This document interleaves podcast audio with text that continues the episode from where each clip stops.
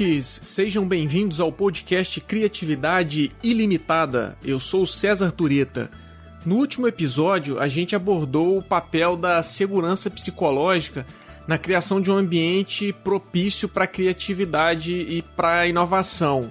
Com aquele episódio, a gente fechou a questão da criatividade no nível de equipes. Então a gente fecha ali o segundo nível e hoje a gente vai passar para o terceiro nível, que é o nível organizacional ou o nível corporativo, que é o nível que está relacionado com o que a empresa pode fazer para estimular a criatividade e a inovação dentro do seu ambiente. E aí, para falar disso, eu escolhi o tema cultura de inovação Hoje a gente tem é, ouvido muito falar disso, da importância de, da cultura da inovação dentro da organização e o quanto ela pode ser útil para as empresas resolverem os, seu, os problemas que elas atacam, os, aqueles problemas que elas estão tentando criar um novo produto, é, algum novo serviço ou até mesmo resolver um processo interno.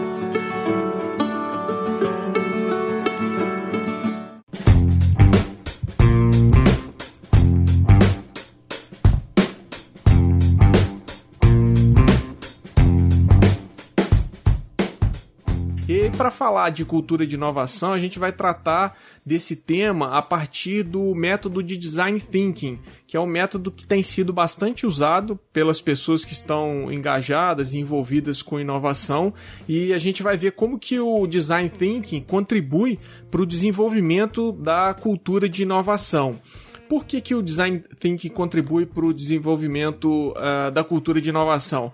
Porque uh, esse método quando ele é usado pelas empresas, ele faz muito mais do que apenas resolver aqueles problemas específicos de design e de, de inovação.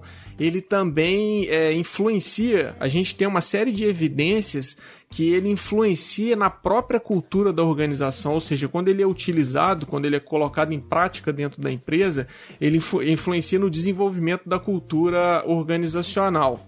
E aí, o design thinking, ele é uma ferramenta de solução de problemas e ele vai, ele carrega consigo, a gente vai falar disso hoje, ele carrega uma série de pressupostos, uma série de valores que estão diretamente relacionados com a própria ideia de inovação. Então ele pode ser um instrumento ou uma ferramenta para o desenvolvimento da cultura de inovação. Só que aí, antes da gente entrar nisso, é, eu gostaria de falar para vocês do conceito de cultura organizacional. O que, que é cultura organizacional? Tem um, um, professor do MIT que é bastante famoso, ele estuda há muito tempo cultura organizacional, o nome dele é Edgar Schein, que ele entende que a cultura organizacional é um padrão de pressupostos básicos compartilhados que foram aprendidos por um grupo ou por uma empresa para resolver problemas, na medida em que esses pressupostos funcionaram bem no passado é, o suficiente para serem considerados válidos. E por isso eles devem ser ensinados para os novos membros daquela empresa ou de um grupo, para que esses novos membros tomem esses padrões de pressupostos como referência ao tentarem resolver problemas parecidos com aqueles que foram. É, já resolvidos no passado. Então, a cultura organizacional está relacionada com esses elementos e tem três aspectos que são bastante interessantes que dizem respeito aos valores, rituais e artefatos que a, a própria metodologia do design thinking ajuda no desenvolvimento da cultura de inovação. Então tem alguns elementos aqui que dizem respeito à cultura organizacional que estão atrelados a como o, é, essa metodologia do design thinking contribui para o desenvolvimento da cultura de inovação. E aí, o que, que seriam então esses aspectos? Uh, primeiro, valores. Uh, o que, que seria o valores? Valor é definição daquilo que é visto como importante para a empresa atingir seus objetivos, para ela atingir sua missão, o seu propósito, como por exemplo o valor de compromisso com a sustentabilidade. Então, esse é um valor daquela empresa. Os rituais seriam aquelas atividades que servem para transmitir e reforçar esses valores da empresa é, e a própria cultura. Então, um ritual de integração de novos funcionários, palestras, workshops, tudo isso são é, rituais que transmitem e reforçam aqueles pressupostos básicos, compartilham esses pressupostos e reforçam a cultura organizacional. E o terceiro elemento da cultura organizacional são os artefatos. Os artefatos são aqueles elementos visíveis que materializam a cultura organizacional, como por exemplo o logotipo da empresa, uma estátua qualquer, é, um quadro com algumas frases. Então esses são artefatos que são é, têm um caráter simbólico ali, eles simbolizam a, cultura organizacional, eles simbolizam aqueles valores da empresa.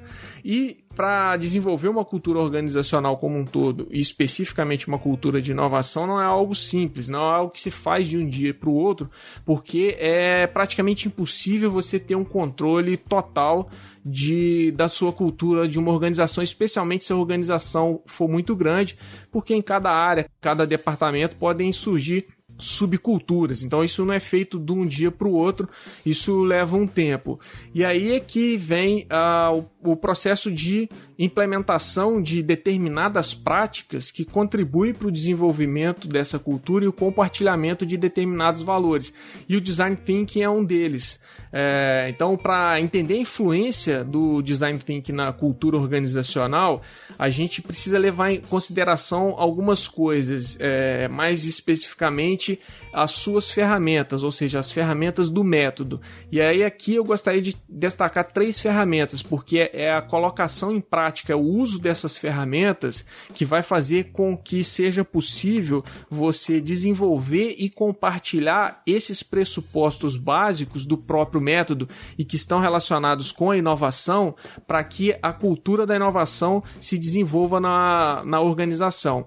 E esses, é, essas ferramentas seriam basicamente três, essas ferramentas do método Design Thinking. A, a primeira delas seria a ferramenta de busca de necessidades, ferramentas de geração de ideias e ferramenta de testar ideias. Qual que seria a primeira, a primeira delas? Que é a Ferramentas de busca de necessidades. O que, que é isso? São uh, os instrumentos de entrevista, de observação, e mapeamento da jornada do consumidor que normalmente são uh, usados no design thinking para coleta de informações. Você vai coletar dados a respeito do seu usuário, a respeito do seu consumidor, para com base nessas, nesses dados você conseguir entender quais são as necessidades dele, quais são os valores, quais são os aspectos é, subjetivos que envolvem o consumo de um determinado produto ou determinado serviço.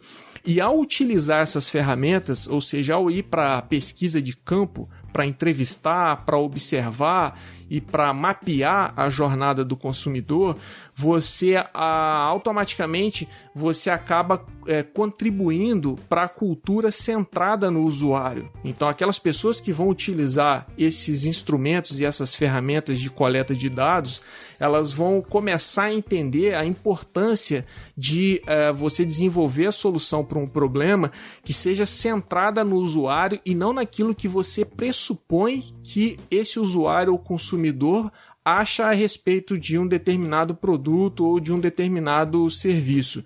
Então, na medida que as pessoas praticam isso, uh, o uso de entrevistas, de observação, elas começam a perceber a importância de você ter essa centralidade no usuário e naturalmente ao longo do tempo elas vão incorporando essa cultura de ter foco no usuário e isso ajuda muito no desenvolvimento da cultura de inovação porque esse é um elemento importante na cultura da inovação e que e já é um elemento intrínseco na própria metodologia do design thinking. Daí a colocação disso em prática, é, a aplicação do design thinking é, numa empresa, ela cont acaba contribuindo para o desenvolvimento da inovação. O segundo é a ferramenta de geração de ideias, como por exemplo brainstorm e cocriação com com usuários.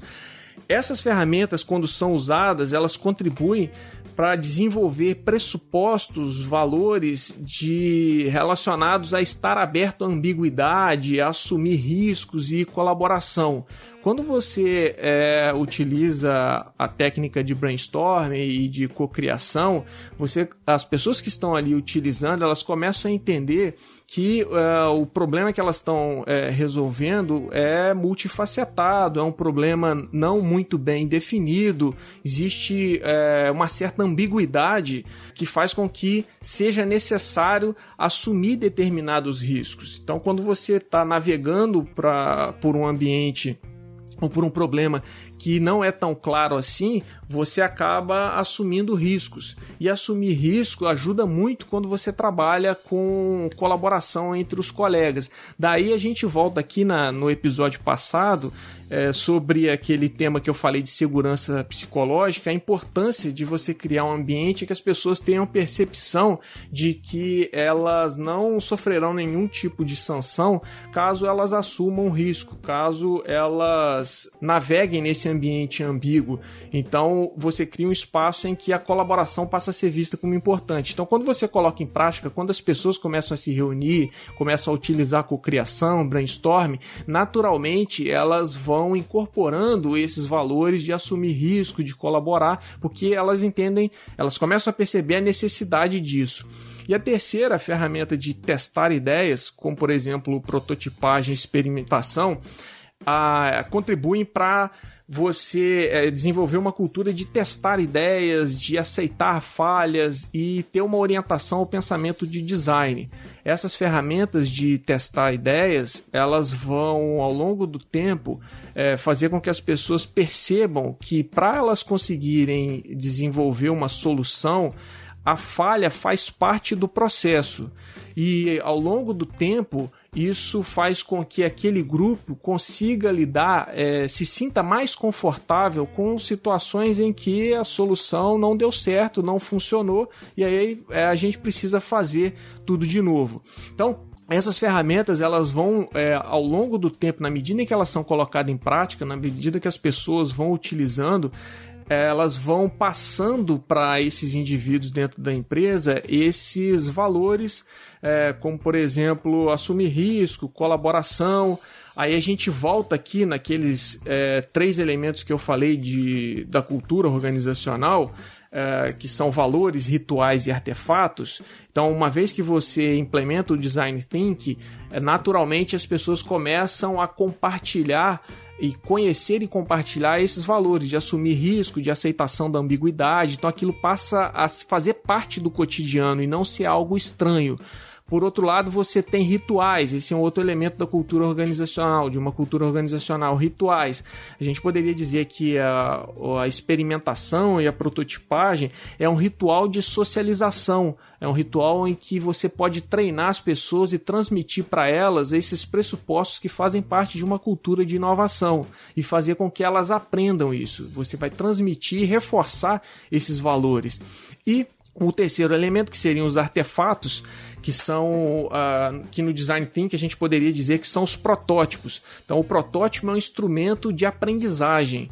Uh, criar uma cultura de inovação significa necessariamente desenvolver a ideia da importância de se aprender com as próprias falhas, de se aprender com o percurso de desenvolvimento da solução. Então, o protótipo ele é um artefato que ajuda muito a materializar é, esse processo de é, aprendizagem e também de convencimento. Os protótipos eles são ótimas ferramentas de convencimento. Se você tem uma ideia e quer convencer o seu chefe, os seus colegas ou o responsável pela chave do cofre na empresa, a investir nesse seu projeto, um protótipo ajuda muito. E, e, não precisa ser nada muito complexo, pode ser um desenho, uma maquete, um vídeo pequeno, até mesmo slides contando uma história.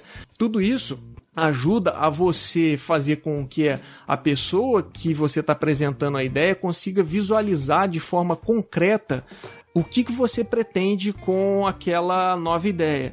Então é importante, ao criar uma tentar desenvolver, na verdade, uma cultura de inovação, usar e abusar desses artefatos, de protótipos é, que podem ser usadas como uma ferramenta de conhecimento. Então, a, o design thinking ele carrega muito dos elementos de inovação e isso ajuda a fazer com que a empresa e as pessoas naquela empresa incorpore esses elementos na medida em que esse método é colocado em prática.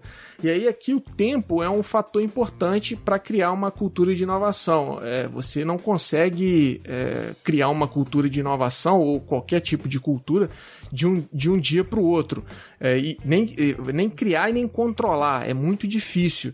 E isso deve ser feito aos poucos, na medida em que você vai é, compartilhando esses valores na medida que você vai compartilhando essas práticas. E algo que ajuda muito é dar liberdade para que as pessoas possam experimentar coisas novas, fazer pequenos experimentos para testar as suas ideias.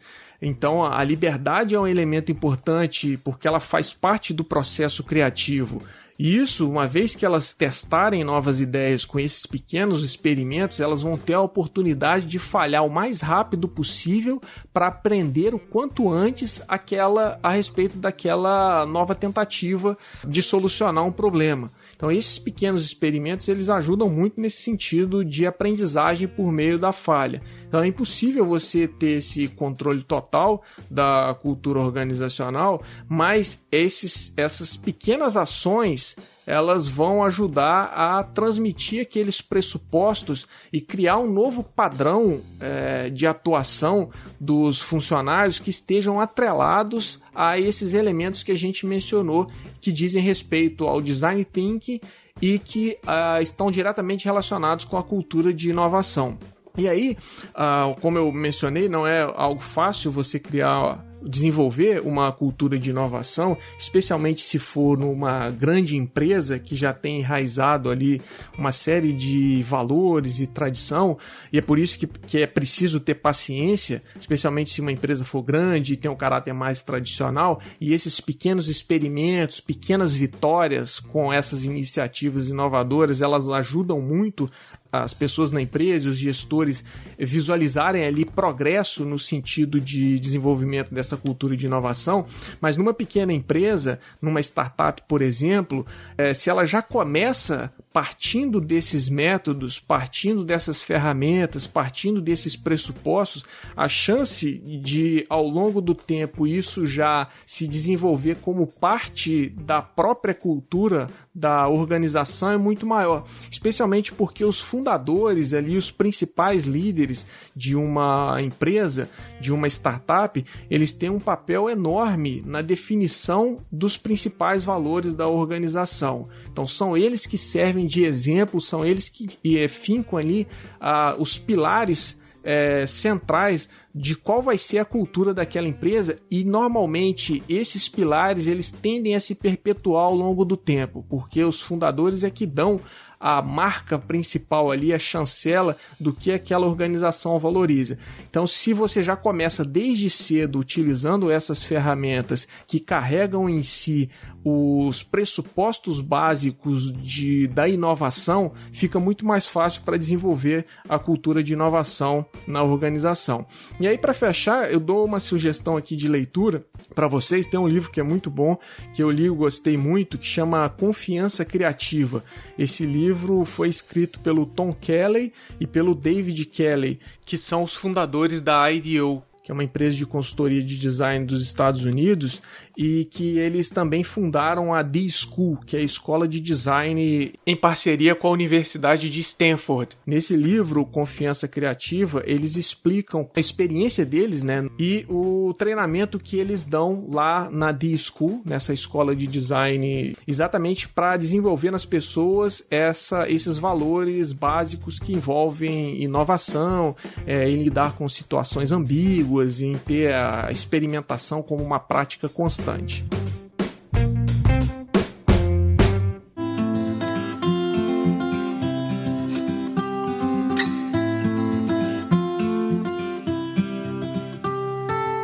É isso aí, pessoal. O Criatividade Ilimitada vai ficando por aqui. Não esqueça de assinar o podcast para acompanhar o programa e me conte aí o que você achou do episódio. Para saber mais sobre criatividade e inovação, acesse o site Criatividade Ilimitada.